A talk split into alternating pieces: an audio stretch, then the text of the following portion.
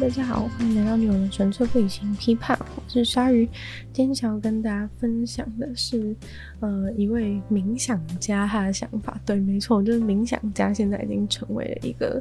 就是真正的，就是代表别人，代表别人就很像画家或是或是歌手一样。冥想家现在已经正式的成为一个可以叫叫别人的职业代称。那今天想跟大家分享的这个人呢，他的笔名是叫做 Young Pueblo，对，然后这个在西班牙文的意思就是年轻的人的的意思，因为呃他会取这个名字的原因呢，是因为他觉得就是虽然每个人都已经就是在自己的人生中有所成长，就是也许你已经成为了一个成熟的大人或怎么样，但其实。他觉得，就是所有每个成熟大人，其实都非常的对于自己，呃，在教小孩或者自己小时候被教导的那些那些基本原则，都还是非常的不擅长。例如说，嗯、可能小时候人家就跟你说，你要诚实啊，或者是说你要懂得，就是你要懂得尊重别人、尊重自己之类的，就是这些很基础的一些原则。虽然说我们都已经听得非常耳熟能详，等到我们变成了就是大人之后，我们都也会用这个方法去教导下一代。但是其实你回过头去想，自己到底是否真的有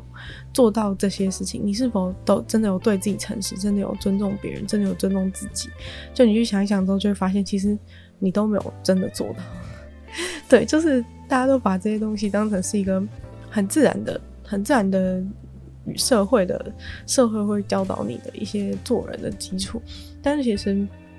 你在长大过，你就会发现很多就是可能没有办法，很多没有办法就是按照这样做。例如说，你有生活上的压力啊，经济上的压力，或者是你有你为了达成你的目标，很多事情必须不择手段等等的，就是你走了太多的弯路之后，你已经没有办法，就是。就是这些东西都变成只是教科书上的一些教条，然后这也可能也是最终导致你不快乐的原因，就是因为你心里其实知道说你应该要当一个诚实的人，或是应该要怎么样怎么样，可是你走你所有就是为了生活所做的所有的事情，其实都是跟这些呃基本原则都是背道而驰的。那在这种情况之下，也就有可能让你不快乐。那所以这个作者就取了这个叫做。Young Pueblo，这个西班牙文是 Young People，就是年轻的人。这笔名就是希望说可以，呃，提醒时时刻刻提醒大家，就是说其实每其实每个人都还是每个人，其实即便是长大，不管你多老，其实你都还是一个很不成熟的自己，就是你还是一个很年轻的人，你还有很多事情要学习，对，这种感觉。那这个人呢，他其实。嗯，蛮厉害。就是前面有说他是冥想家嘛，那他写的书是在那个《纽约时报》畅销作家，其实他书是卖出去，就是可能超过一百万本以上。对，一百万本真的是一个很大的数字。但如果你问他说，就是哎、你的书卖出一百万本呢？就是他会跟你讲说，就是对，一百万是一个很大的数字，但其实人能够感受的这种。数字是有极限的，就很像说，你今天手上拥有一颗糖果，跟你手上拥有十颗糖果，你会有很大很大的差差距的感觉。这就是，呃，可能小朋友感受到说，诶，别的同学拥有的比我还要多，别人家里比较有钱的这种感受。可是，当你你的那个数量已经到，就是我家有就是一百栋房子的时候呢，其实你是感受不到那一百栋房子，因为你可能没有机会去。就是住住你所有你家拥有的那一百个房子，你对那些一百个房子也都不会有任何的跟你个人不有任何联系感。就你可能从来没去过你家拥有的那些财产、那些土地上，所以就是这些东西就渐渐的变成一个数字。那这个一百万的畅销作家，就是他也这么觉得，就是觉得说，其实当你的书卖超过一个数字的时候，其实你也感受不到，就是那个数字。带给你的影响，所以他其实这边想要讲的不是说，不是说，就是虽然他是谦虚啊，就是说一百万，就是这个东西，就是不用太不用太去执着它。但我觉得，呃，一个很重要的点就是这边他这边点到了一个很重要的点，就是说，其实大家都在追求财富啊，追求名声，然后是追求一些，就是比如说书的销量，或是 YouTube 的订阅数啊等等的这些东西，这些数字。但其实他意思是说，其实超过当这个数字超过一个量的时候，其实你根本没有办法去触及到你每一个、你每一个、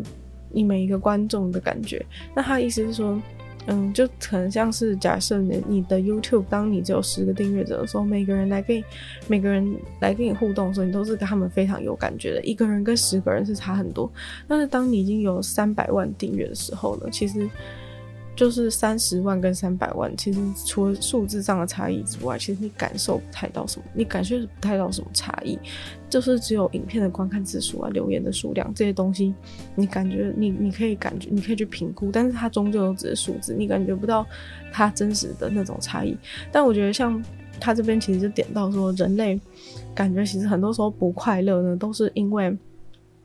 就是你去在乎那些，其实早就已经超过你的意识范围的一些数字，就很像，不管是大家累积财富也好，或者是其他的领域，就是也都是一样的感觉，就是可能很多有钱的人，他还是疯狂的在追逐有钱这件事情，都是被困在这样子的一个。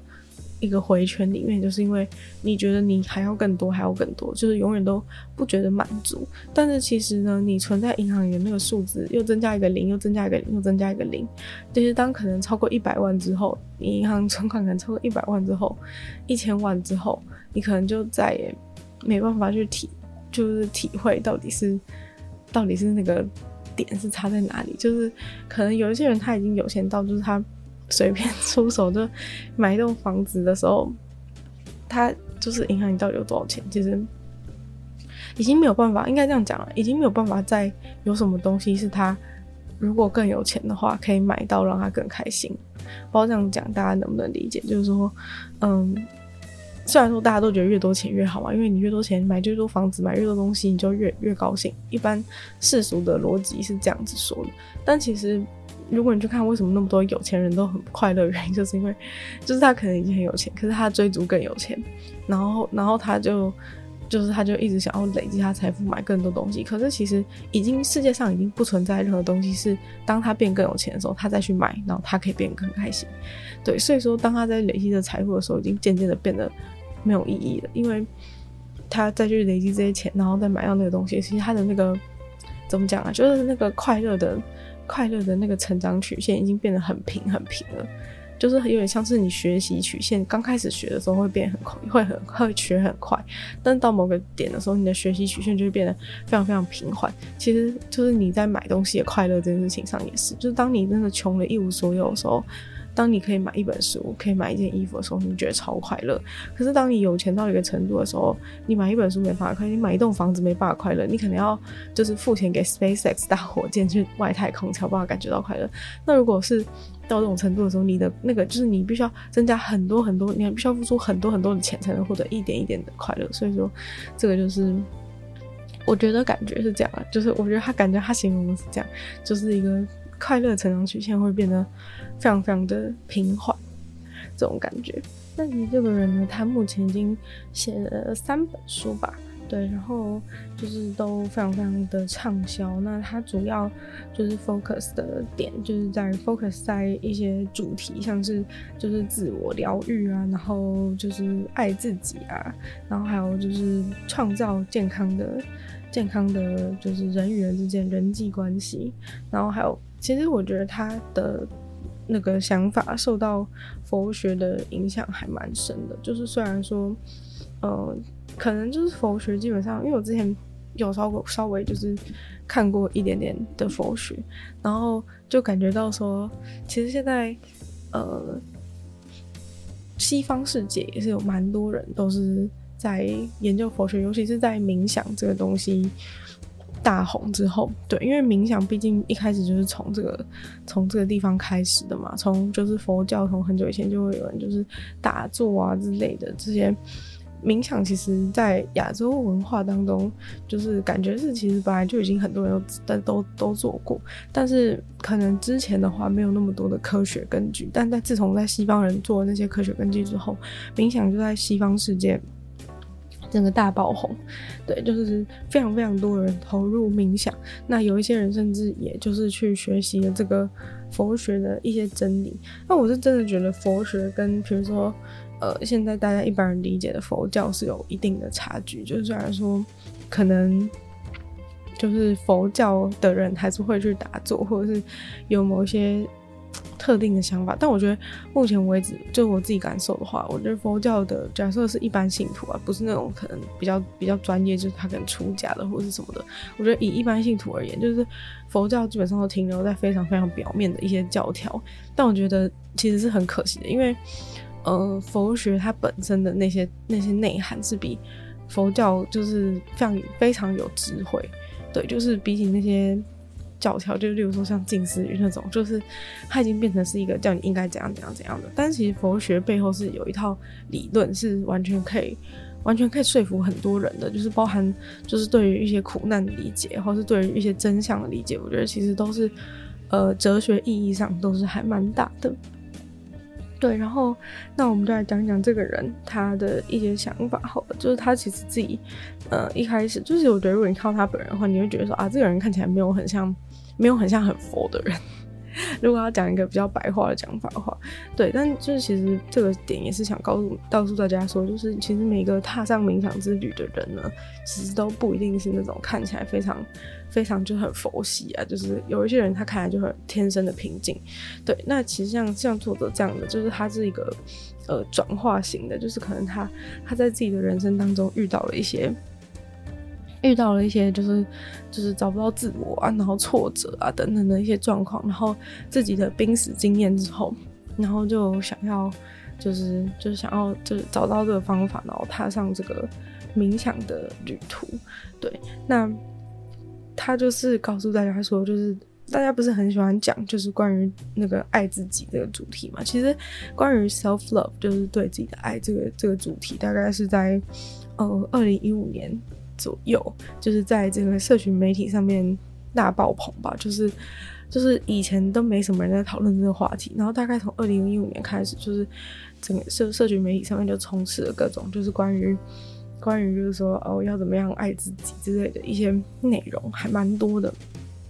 然后，但是我觉得，其实网络上就是，如果你一般人听到爱自己这个主题的时候，很多人都会觉得说，哦，又是什么心灵鸡汤还是什么之类的，就觉得很傻眼。对，因为其实我觉得，我觉得爱自己这件事情是个有点类似，就是怎么讲，就有点类似佛学变成佛教的感觉，就是有点，它就停留在表面上，然后就是变成一个很老生常谈，然后人家听得到不想来听的那种。就觉得很就觉得哦，又要讲一些废话的感觉。但是我觉得他这边讲了 self love，然后你去深究他背后，就是真的能够对你个人带来的影响，然后给你自己对你自己的疗伤之类的，我觉得其实都呃是非常非常重要、非常深刻。就是他这边有解释说，哎、对的，那对他来说就是爱自己，就是 self love 这个东西是要怎么样去解释？对，因为我觉得解释爱自己这个东西超难的。对，就是你要怎么样。去解释说怎样的行为才是爱自己，就是有人就是像比如说有一些，我就看到有一些那种，呃，比较无脑的影片，可能就会有一些女生说什么什么爱自己就是要买一大堆衣服之类，然后就去百货公司说不要管什么花多少钱，然后就是爆买什么的，我就觉得哈的感觉，对，所以其实爱自己算是这个概念，self love 这个概念其实是有蛮大规模的被污名化。我觉得啊，就是被这些人就是说哦，就是 self love 就是要怎样怎样，然后就是反正其实我觉得基本上他们都停留在一些那种让自己非常的享受，然后就是可能主要就是什么大花钱啊，一些物质的这方面的东西。但其实我，但是其实老实讲，就是说你做这些行为就是当下一时爽而已，就是跟之前我们有都提过很多次，就是都是只是给你的脑袋一个。就是一个多巴胺的强烈刺激，但其实你在这强烈刺激之后，就你买完那些大爆买完那些衣服之后，其实你都不可能就是在不可能再继续持续体验这样子的感受，因为它其实就是一个瞬间一个云霄飞车式的快乐。那当你从那个游乐设施下来之后，你就不会再有，就是你就不会再有类似的感觉嘛，你就觉得特别的空虚。对，所以说它其实并不是一个真正就是真正可以让你。真的可以让你平静，或者你真的有，你真的有爱到感觉，就是感觉就是只有那个当下，其实甚至反而我觉得是在伤害自己吧，因为你就是自以为是对自己好的方式，就是可能你大花钱完之后，就是你接下来要面对的，就是除了你家里就是又没地方放，然后又可能就是又要断舍离，然后呢，接下来就是信用卡当账单送来那些那些衣服，就是你要就是去缴费什么的，就是其实根本根本带来是一系列灾难吧。对，感觉是这样。那他这边解释，我就觉得蛮有道理。就是他解释说，就是这个爱其实就是要，就是去治治疗你自己需要治疗的地方。对，我觉得这个解释算蛮好，而且也是我自己之前比较没有比较没有听过的。对，因为我觉得我自己也是偏，就是如果听到有人在讲这种主题的话，就会很想划掉类型，因为就是觉得太多人在讲一些。就是令人傻眼的内容了，对，所以说这个词被被污名化。那他这样解释，就是说你就是要去治疗自己需要被治疗的地方。这个这个讲法，我就觉得就是超，这个、超真的超有道理。那我觉得有道理地方就是说，因为其实每个人就是有自己的课题嘛，就是每个人自己有自己的问题。就像可能有些人他就是很容易。很容易就是生气，或者有些人他很容易觉得难难过，然后陷入低潮之类的，就是或者是有的人就是很容易产生那种比较心态，或是或者就很容易看到别人就觉得很嫉妒这种。例如我自己，所以说就是每个人都有自己问题，就是要去解决嘛。那我我觉得他这边讲说你要疗疗伤自己自己需要疗伤的部分，我觉得就是这个意思，就是说你自己有自己的一些。问题，那你去解决你的这些，你性格上或是你自己，呃，你想法上会常常遇到的状况的话，我觉得其实这个就是真正的对自己，真正对自己好方法，就很像是你自己在某个方面就是有有一个缺陷，或是有一个常常无法被填补的地方，那它可能其实这个点就是造成你整个生活。不开心的问题，就是可能就是因为你平常每次只要看到一个东西就马上生气，只要看到一个东西不满意，就是不合你的意，或者是你就是一个强迫症的人，就是你就想要每个东西都按照你的计划进行，就是只要这个事情偏离你的计划，你就马上 你就马上暴走。那如果是这样的话，其实这个事情就是严重影响你生活品质，然后严重让你生活不快乐的一个非常大的重点嘛。那所以说。如果你就是透过这种自我疗伤方式爱自己，就是你把，就是你去解决你自身的一个问题，然后让自己自己更接近一个圆满的状态的话，其实是其实是真正就是你在爱真正爱自己的方法，因为你把自己的问题解决掉了，你的平常的每天就是都不再为了这些事情感到生气、感到难过，或者是觉得很烦躁之类的，就是。你这样做的话，反而就是可以让自己有更，就是得到更多的快乐这种感觉。那他觉得一个很重要，就是你第一步，就是如果你要踏上这个自我疗伤之旅的话，你你第一步，每个人都一定会说好啊，那我要加入，我我要怎么样爱自己，我要怎么做，要我要怎么自我疗伤，就是。就我要从哪边开始？就是你一定会觉得很，你一定会觉得说好啊，那你告诉我要怎么做？就是这个时候，你就会发现一个很重很大的问题，就是在于说，你其实不知道自己的，你其实不知道自己的那个问题出在哪里。其实很多人都没有办法意识到，就是我会觉得哦，可能我的生活广泛性的就是觉得有常常都觉得不，常常觉得不快乐，但是。不知道为什么，就是找不到那个原因。那其实这个也算是现代人一个非常大的问题，就是说，比如说像现在在这个社群社群媒体的时代，大家可能就是会一直上网，然后一直一直发现实动态，然后会一直一直发推特，讲自己讲自己的讲自己的一些想法，就是你会一直让自己输出，但是呢，你都没有。问自己真正在思考什么，就是你每天想的都是要怎么呈现给外面的人看。那你越做这些呈现给外面的人看的时候，你就会越忘记自己是怎样的人。这有点像是，就是有点像是你演戏，或是你戴面具戴了太久之后，就会忘记自己长什么样子这种感觉。因为你已经很努力，一直在经营你的你外在的那个角色，然后你每天就是一直在就是扮演那个外外面的那个你。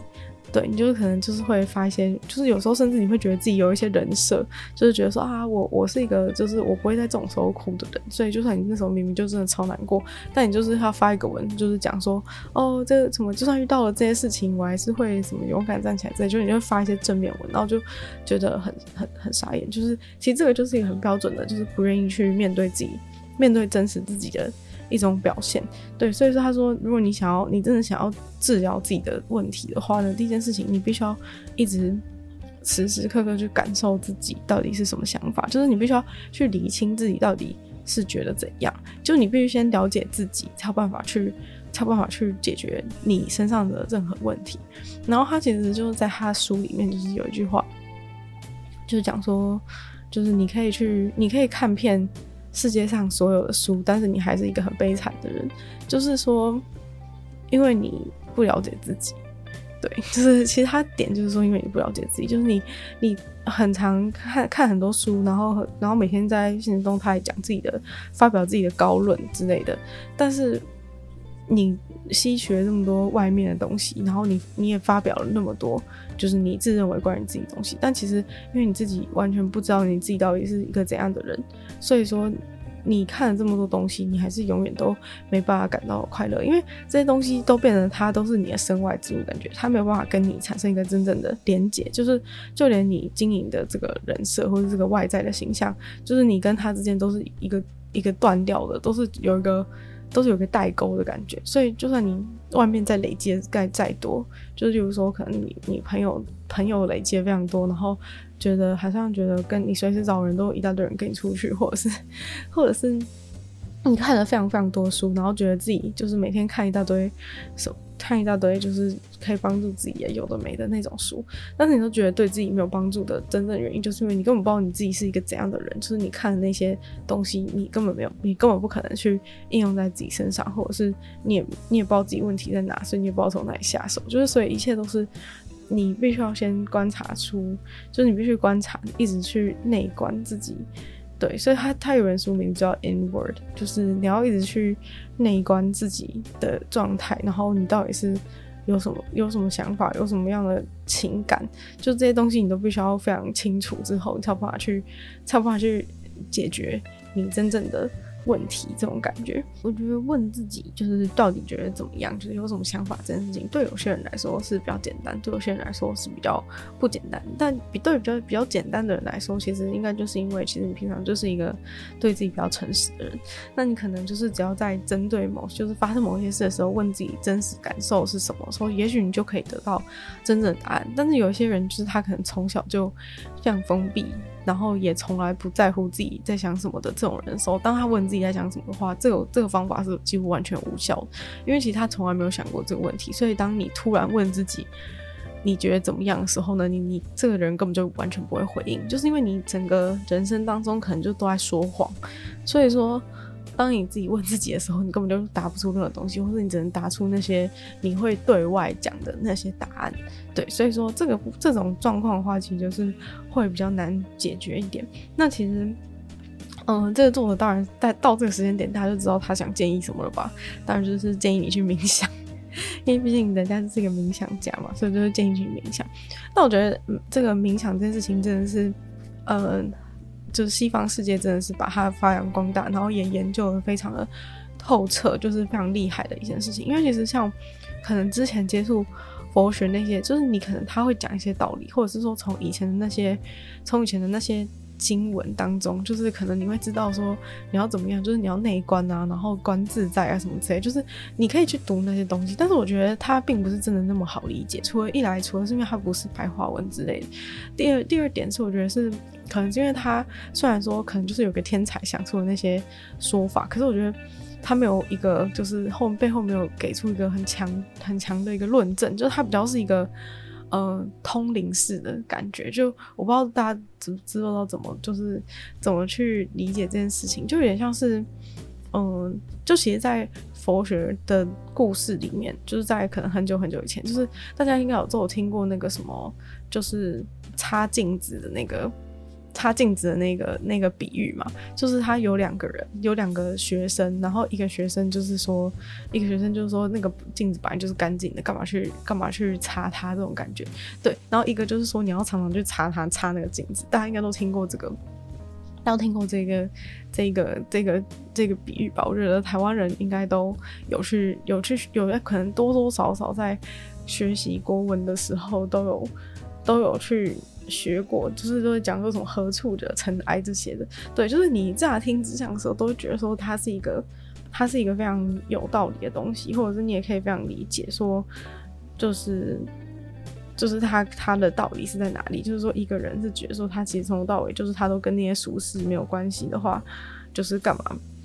就是干嘛要干嘛有必要去擦那个东西？就是说本来无一物，然后何处惹尘埃这种感觉。对，就是他，他就是就是有显现出他本来就是这个呃佛学历程，他本来就是有，他本来就是有不同的不同的进路这种感觉。就像像是那个就是说何处惹尘埃的那个学生，其实基本上他就是一个天才学生，就是说他就是对于这个。东这个核心的掌握度是非常高，所以说他其实他其实一下就可以理解说，就是这些这些事。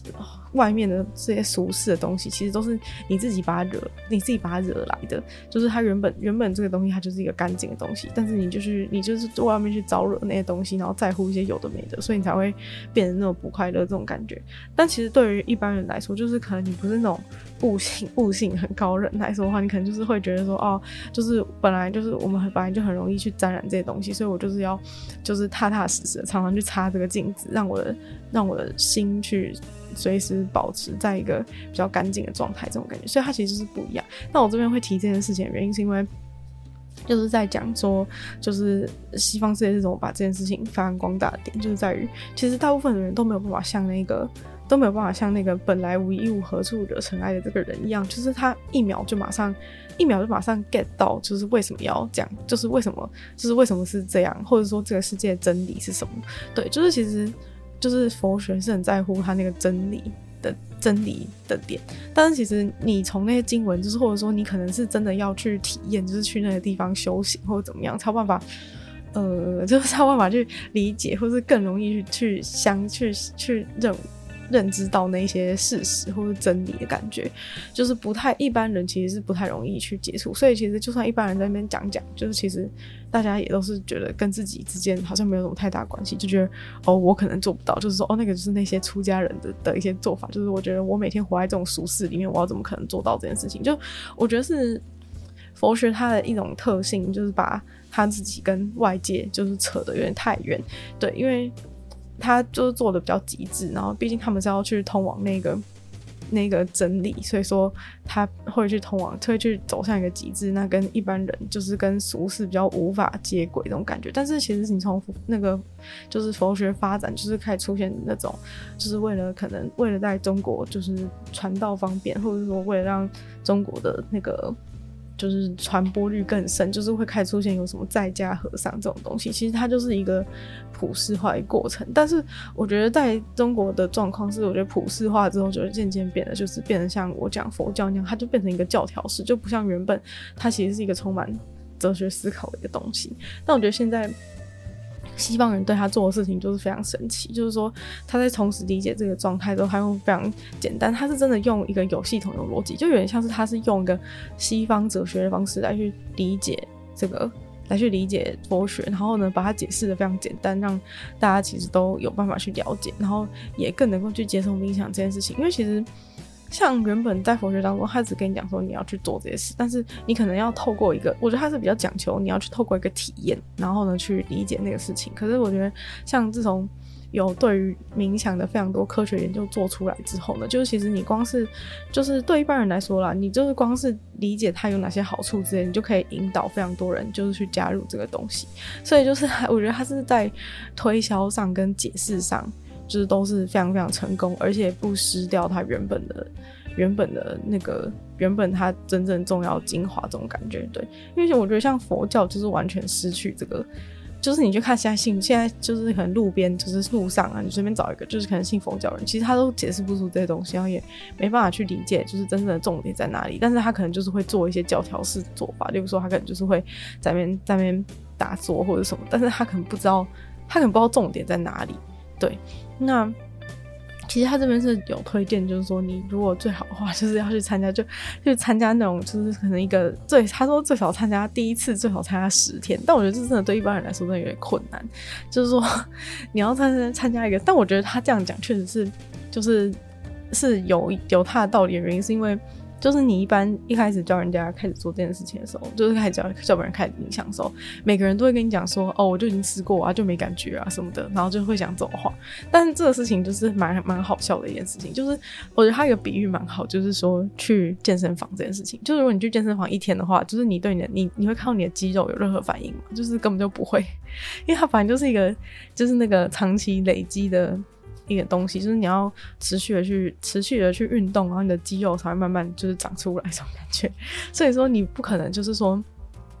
你去健身房一天，然后就说哦，我我去健身房一天就要变肌肉男，这种感觉就不太可能。对，然后所以一般人其实通常都会愿意尝试，但是愿意尝试大概一次两次之后，他们可能就会放弃。但其实也跟健身房一样了，很多人去健身房也都是去一次两次之后就放弃，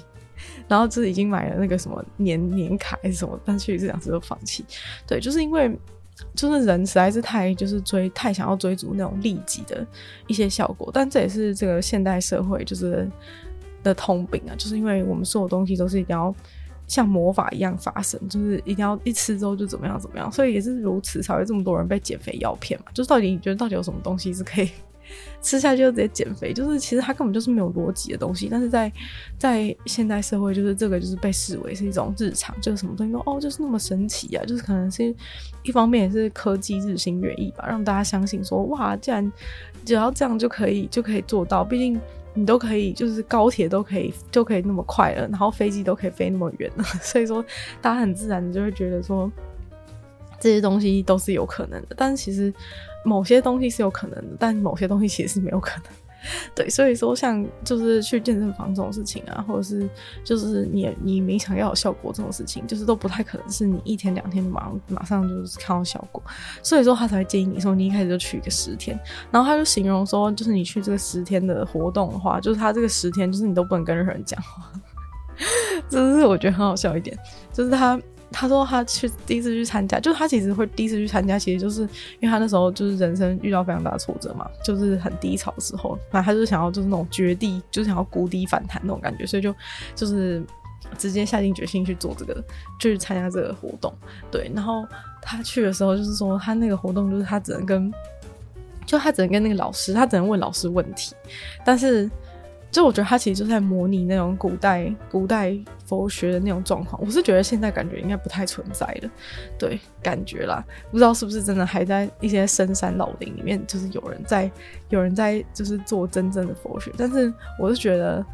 就是感觉应该有点困难，就是比较别已经已经很少见。那反正他参加这个活动就有点模拟那种古代的那种感觉，就是你只能跟你只能问老师问题，但是你说的那些学生去参加，然后大家都是都不能讲话，就是你呢，就是你有十天的时间不能讲话这件事情，就对有些人来说是会很痛苦。就如果你平常就是一直讲话的话，但是。就是在这个十天你都不能讲话的过程当中，他就是会教你一些方法，就是怎样去观察你的观察你的呼吸那些。除了就是说你调整你呼吸，然后观察你呼吸这件事情是也是在呃用你正确方法呼吸，在科学上也是都是对你的，就是对你的那个。健康是非常有帮助的，就是包含对大脑可能就是都会变聪明。就是你原本用错的方法呼吸的话，你大脑是没办法就是得到足够养分等等。就是我觉得现在这个东西的好处就是说，它现在已经跟很多科学去结合，就是不像就是也许传统的打坐，它可能只会叫你就是要专注或怎么样，但它不会跟你讲说你要怎么样用正确的方式呼吸。对，反正现在就是这个东西结合之后，让我觉得真的是一个蛮棒的组合，就是这样。然后。他可能就是教你教你用正确方法呼吸之后，你就先专注在练习这件事情上。那其实，在你呃练习这个东西久的时候，其实它重点就是为什么这个活动，就是这个这个这个冥想这件事情可以帮助你了解你自己真正的想法。原因是因为就是其实你在很多人都问说什么啊，我就是没有成功啊，我就是一我就是呼吸吸两口我就开始想别的事情。但其实这是完全正常，就是很多人就是会在面说，我就是想到别人的事情要怎么办什么的，就是。就是其实这很正常，但是大家都把它当成是件不正不正常，就是就视为自己是没有成功这件事情。但我觉得这也是一个。现在很多人都有问题，就是你会把所有事情都当成是，就是有或是没有，就是黑或是白，就是到底是有成功还是没成功。但其实这个事情就不是拿来这样讲的，就是你不会把它说这个事情是有成功或是没成功，就很像是你从你去你今天从你家走路到捷运站，好了，就是你不会把这个过把这个东西视为你有成功是没成功，就很怪，就是你不会觉得你去散步散步这件事情有什么成功或者不成功吗？就是 这个事情反正就是散步的重点就是在于你再去你在。散步的过程当中，你走路这件事情，而不是在于说你走路这个过程中你要得到什么东西。所以说，我觉得大家都有点搞错这一点，就是说散步这个事情，你是专注在你散步的过程，你感受到的东西，而不是 在于说你散步。就像我刚刚举那个走到捷运站的例子，其实不好，因为你其实还有一个目标走到捷运站。但是散步这个例子，我就觉得比较好的原因，是因为你其实就是专注在。专注在你真的在走这件事情，你没有要走去任何地方，但是你就是在走的过程当中，就是走去做，就很像你运动也是啊，你运动的时候你也是没有，你跑步慢跑也是，你没有要跑去什么地方啊，你就是只是在跑步的这个过程当中，你训练你的心肺能力啊，或者怎么样的，就是就是都有这些好处嘛。那冥想其实也是一模一样的状况啊，就是你在你是你在你呼吸的时候，你会想到其他事情，但是。你的过程，你你的冥想过程就是一直在从你你被拉走注意力，然后到回到你注意力回到你的呼吸上，这样子的过程当中一直反复反复反复，这样其实就是正常的。当然呢，如果你到变得你越来越强的时候，你在冥想这方面越来越厉害的时候，其实你就会越来越少去想到其他事，但是。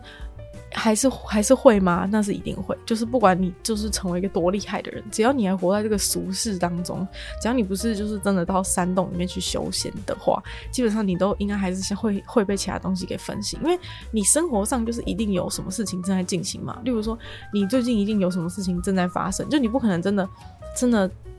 的抵达那种毫无挂碍的程度。所以说，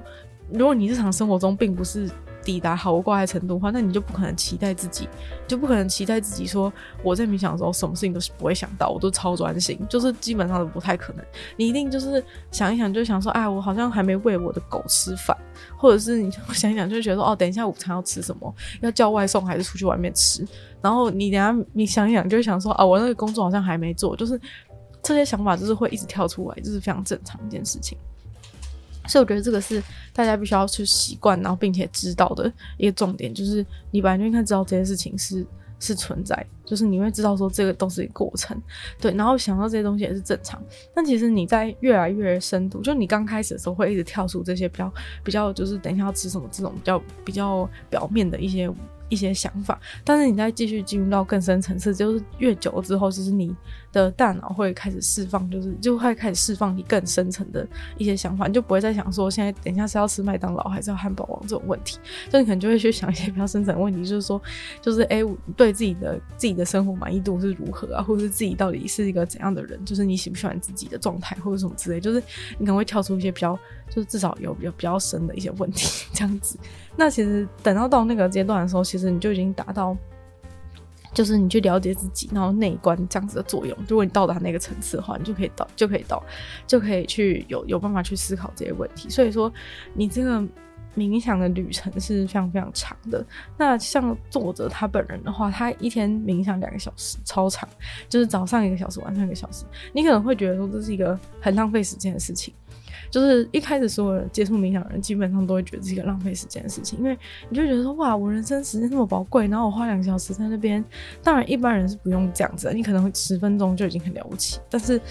就是你会发现说，就是世界上最厉害的人，几乎都非常非常重视这件事。就是可能大概从可能就差不多大概从从就是二零一五年之类的，就是大概从那个时候开始，就是世界上最厉害的人几乎都是几乎都是在几乎都是在做这些事情，就是他们每天那么忙，就是我觉得这个是一个很好的就是劝说服别人的方式，就是说很多人都会说哦自己很忙没空，但是你就 你就会说什么那那你觉得你有比那个谁谁谁还要忙吗？你有比 就是你觉得你有比。你有比贾博士还要忙吗？就如果你觉得，如果你不可能比贾博士还有还要忙，或是你也没有贾博士那么成功的话，那你应该就是有时间哦 的这种感觉。因为我觉得很多人都很喜欢拿没时间这件事情当借口，但其实当你发现，就是说那些就是超厉害、超忙的人，就是他们都。一愿意播一天一两个小时来做这件事情的时候，你就会意识到说，其实你根本就没有多忙，然后这件事情是比你其他事情还要更重要。就你光想说你每天到底花多少时间在划社群媒、社群软体的话，你就觉得你应该其实是有时间的啦。你应该其实是有时间，只是你觉得自己没时间，然后你你比较愿意把你的时间分散去做一些就是更更你更想做的，但是做完之后又觉得很空虚的一些有的没有的事情，对。然后，嗯，另外一个另外一个点就是说，就是他有解释说，就是关于变化这件事。我觉得这个也是跟，我觉得这个也是跟呃佛学讲一些东西，就是完全是一样。就是他就是在讲说，呃，可能可能人都会人都会就是一直去想要抓住现在有东西，然后想要维持不变的一状态，但其实就是。所有东西都是一直处在一个变化当中，然后就连你现在看到感觉很像放在地上的桌子，其实它都是一直在经历无数的变化，只是你可能肉眼上看不到这种感觉。然后就是可能在冥想最高阶段的时候，那些人就是他可以去，他可以去感受到那些。就是你自己身体内部一些东西能量的一些流转，虽然说我是不知道那个具体是什么感觉，但是，但是，嗯、你去理解说所有东西本来就是一直都处在一个变动状态，这件事情是合理的原因，是因为就你不觉得那个桌子放在那边很久之后，它其实也是会坏掉吗？但是如果你觉得它是一个不变的状态的话，为什么它放在那边很久之后它还是会坏掉？就是它其实是有一直在跟空气进行一些作用，然后可能去腐蚀这个桌子，或者其实有一些小虫在冥冥之中爬进那个桌子里面，然后去把那个木头。头吃掉之类的，就是我觉得这个解释其实是蛮合理，就是说他一直其实都处在一个变动当中。那你其实你本人也是，就是处在一个变动当中。但就是这个不是想要你去讲说你你的就是去放弃你的身份这种感觉，但是他就是。让你理解说，就是所有变化发生的时候，你都不用觉得很，都不用觉得很不爽。就像可能上个礼拜的有讲到，就是类似说，类似说，就其实所有事情都处在一个变化当中。就你为什么，你凭什么觉得就是生的状况才是永恒的，那死的状况就是一个一个不好的变化？这种感觉，就是其实你没有必要去做这样子分辨，因为其实世界本来就一直都处在一个一个变化当中。对，所以其实整个东西它其实就是一直。让告诉你，就是说，你应该要在这个非常忙碌的世界，然后这个充满变化的世界中，找到一席平静之地，然后放慢自己步调这种感觉。然后关于这个部分呢，其实他书里面有提到一个一句，就是蛮经典的一个名言，就是说，在这个就是很忙碌，然后所有人都讲求效率，然后讲求生产力，讲求就是 KPI 跟 CP 值这种东西的世界里面，就是你要。放慢你的速度，这个举动其实是一个非常极端的行为。对，我觉得它里面当这这句话里面当有一个很矛盾的美丽，就是在于说，呃，一般你都会觉得说，一般你都会觉得说是，嗯、放慢速度是一件很慢的事情，但是就是是一件很平和的事情。但是他说放慢速度在我们的世界里面是一个很极端的行为，就是让我觉得就是甚甚至我觉得有点戳到我的笑点，就是 因为这件事情其实是非常荒谬。就是而好笑的，因为就是你的你的生活就是感觉很像一直都被一些很多很很忙碌的事情就是去去干扰等等等，然后可是你当你放慢速度的时候，在这个世界上反而是变成一种罪恶的感觉，就是你不觉得你常常会觉得你只要放慢，或是你只要做事速度慢一点，你就觉得很像很像对不起自己的时间，或是说。很像就是别人都在这个时间做努力，而我的那种感觉，就是所以说放慢速度在这个世界变成是很像是一种罪恶，然后大家就讲求说你要生产力多好，或者怎样，你要在多短的时间内做出多少东西，就基本上所有人都在追求效率的时候，你放慢速度这件事情就是变成一个很极端的行为。对，这件事情就是让我觉得很好笑。对，但是其实放慢速度这件事情是非常非常必要的。就像之前也有很多时候提到，大家都讲说冥想的重要性，其实就是在于说，很多人都很多就是非常忙碌的人，就是之所以选择冥想的原因，是因为就是。你反而是因为你放慢速度，然后冥想这件事情可以增加你的生产力，就是这个这个逻辑也是听起来有点矛盾，就是明明变慢了，然后你明明就是浪费时间去做冥想这件事情，但是为什么你的生产效率可以提高这件事？对，那这个部分的话，其实就是也是之前很多科学研究都做过的，就是在于说，其实因为一般人的。表面上的逻辑会觉得说，你把你所有时间都不要休息，都拿去做事的话，其实可以做更多事。就是在最表层的理论上会这样觉得，但是你必须考虑你你自己不是一个机器人这件事情。就是你其实是在一定压力之下，说你的你的工作效率就会越来越下降。然后甚至如果你做的是一些知识型产业，或者是就是你必须要动脑的一些工作的话，甚至你到就是你的压力变大的时候，你会完全做不出任何东西，就是你会灵感丧失啊等等的。所以说。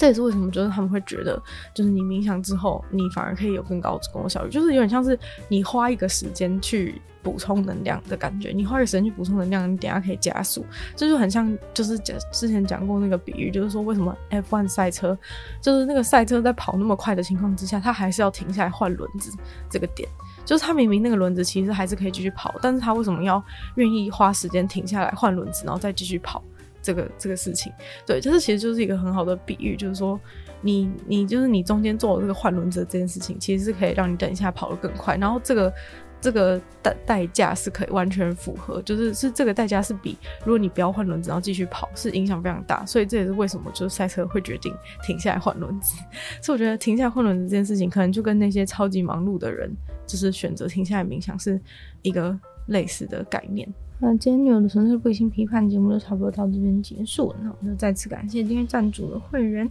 欢迎男子 James、毛毛、黑牡丹还有 ZZ。希望大家如果喜欢今天关于这个冥想，然后还有有一点点佛学的内容，有兴趣的话呢，欢迎大家把这期节目分享出去，更多人知道。或是呢，在 Apple Podcast 帮我留心，可以写下评论，对节目的成长很有帮助。那如果喜欢我的话呢，可以就是收听我的另外两个 Podcast，其中一个是鲨鱼会在每周二四跟大家分享一些新闻新资讯，另一个就是听说动物会在每周五跟大家分享动物的知识。就希望女友的纯粹不理性批判可以继续在每周三跟大家分享讲。一些我的所见所闻，就希望大家下礼拜可以继续在每周三跟大家相见，下次见喽，拜拜。